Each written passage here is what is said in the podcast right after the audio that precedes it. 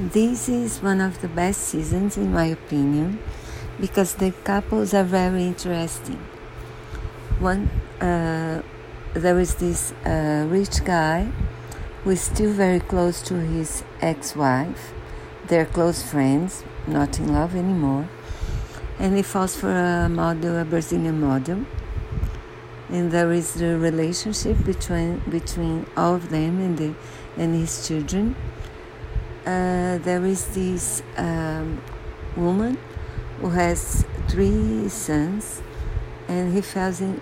She falls in love. She falls in love with a guy from Turkey, and they only they are unable to communicate properly because they don't know the language of the other, but they're very much in love and there is this uh, woman who seems to want um,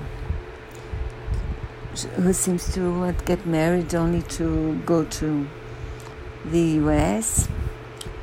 So, and other couples, there is this other who falls in love, who falls in love for a guy who from South Africa. They met in a. Uh, at a bar there.